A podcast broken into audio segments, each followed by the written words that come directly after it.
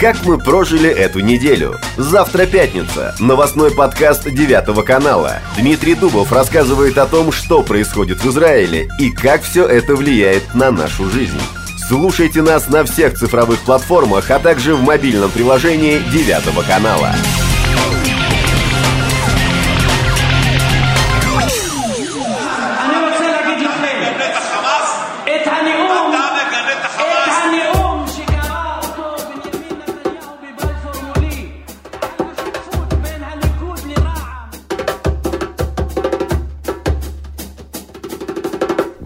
Эту неделю без преувеличения можно назвать одной из самых драматичных и, безусловно, важных в новейшей истории Израиля.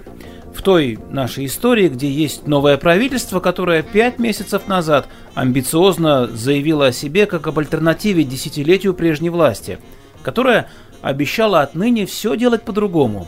Оно и называет себя так – правительство перемен.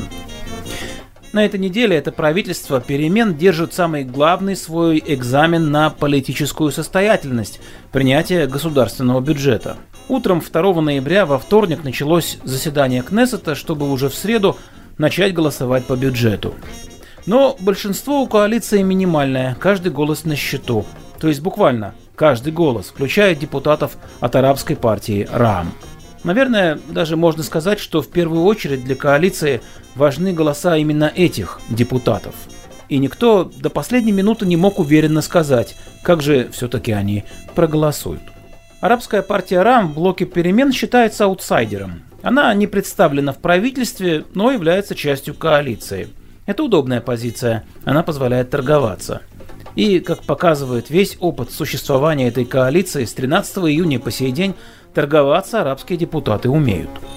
Другое дело, что сам факт зависимости исхода голосования по бюджету от поведения депутатов-арабов создает реальность, с которой израильская политическая система еще не сталкивалась.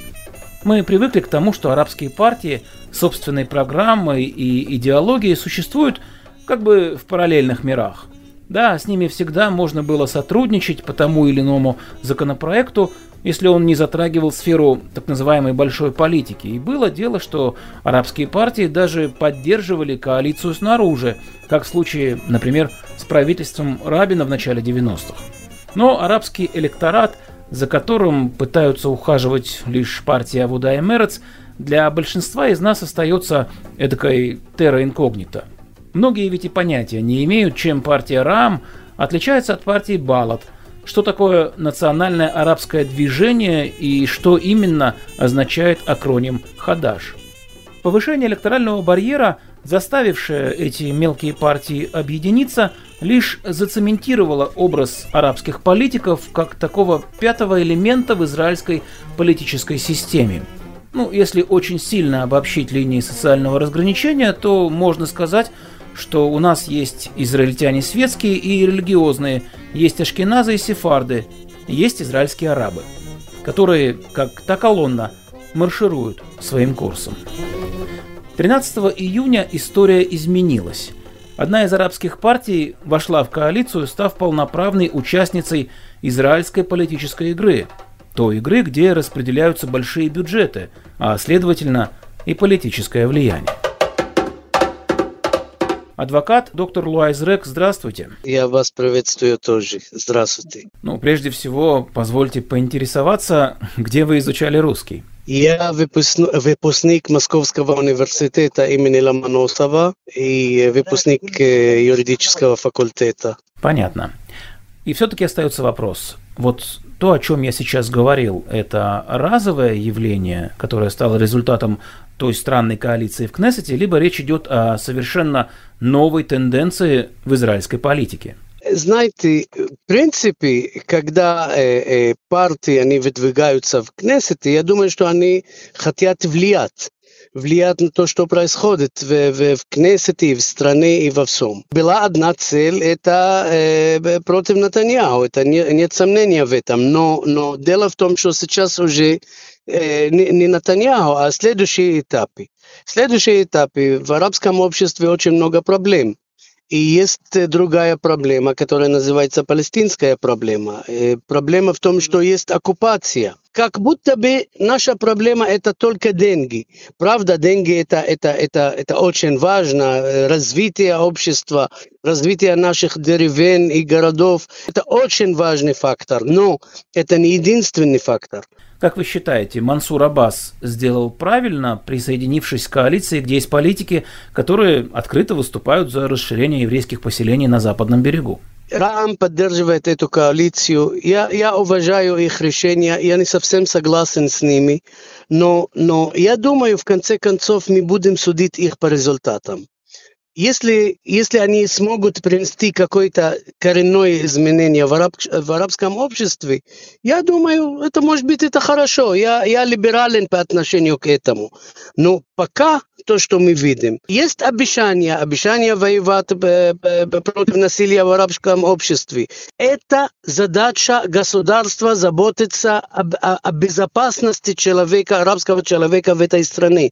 Никто не делает нам доброе дело.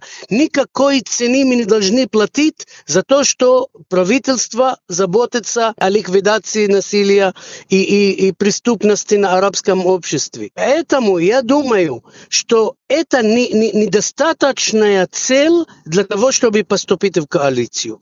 А вам как кажется, бюджет будет принят? Я думаю, что да. Я, мое мнение, что будет принят.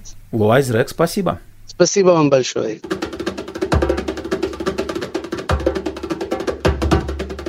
Хорошо, логика Мансура Аббаса понятна.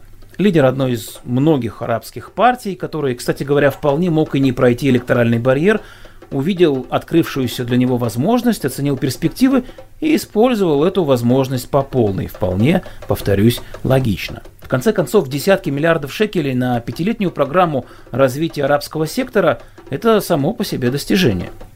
Но если отвлечься на минуту от фактора Нетаньягу, сделавшего возможной коалицию перемен, можем ли мы говорить о том, что израильское общество само по себе готово к полноценному сотрудничеству с арабскими партиями, невзирая на их идеологию? С этим вопросом я обращаюсь к политологу Арику Эльману.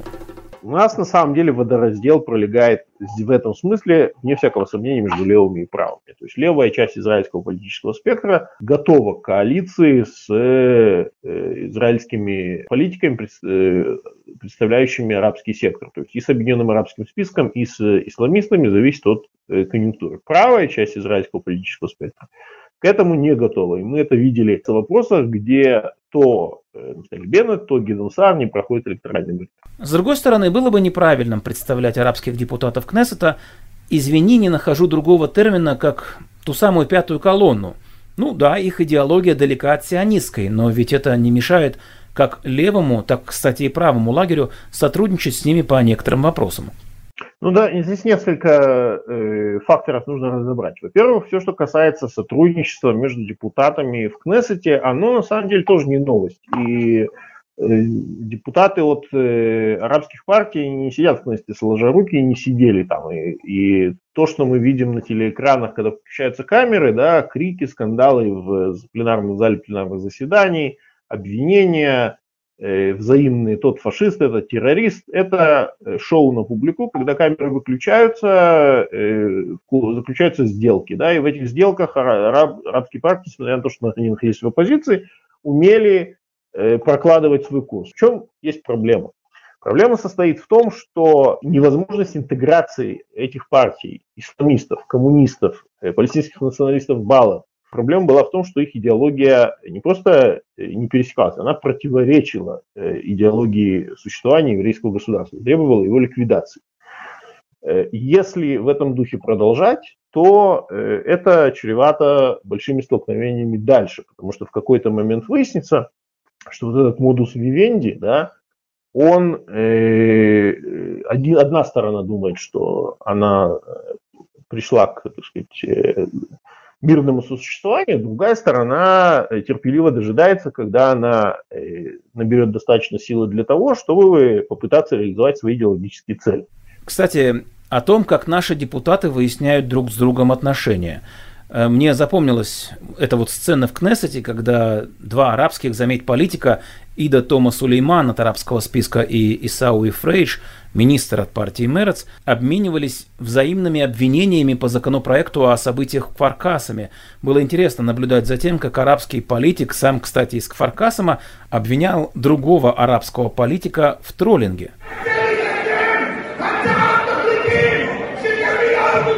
Так может быть, это не такая уж и плохая идея? Пусть арабские политики будут представлены в любом правительстве. Пусть они получают деньги из бюджета.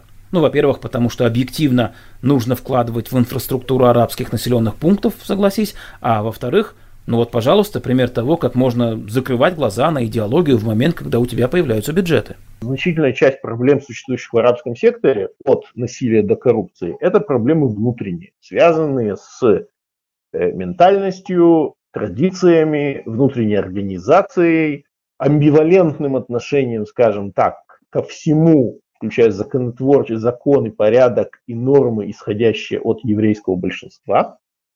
И все это э, просто так деньгами не исправить. Для этого нужна еще э, арабская элита, которая э, видит себя частью Израиля. Если такая тенденция произойдет, если такая арабская элита возникнет, то тогда э, теоретически, конечно, это процесс позитивный. Но надо также сказать, что это может произойти только в том случае, если помимо э, сказать, привлечения к власти, выделения бюджетов, э, еврейская сторона также будет что-то требовать от арабской стороны. Да, в, том, в первую очередь, конечно же, что касается изменений их собственной идеологии. Да, э, это на данный момент не произошло.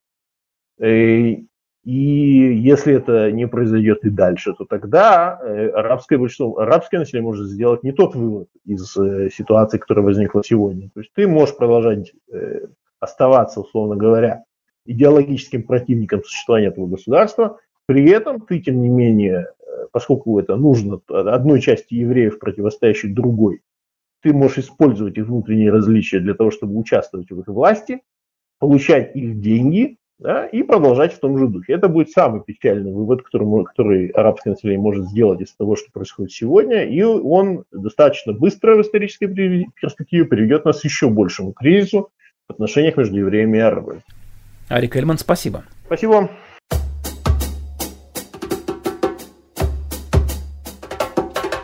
Это скользкая и сложная тема. Понятно, что система ценностей одинакова здесь не у всех, и, соответственно, приоритеты тоже разные.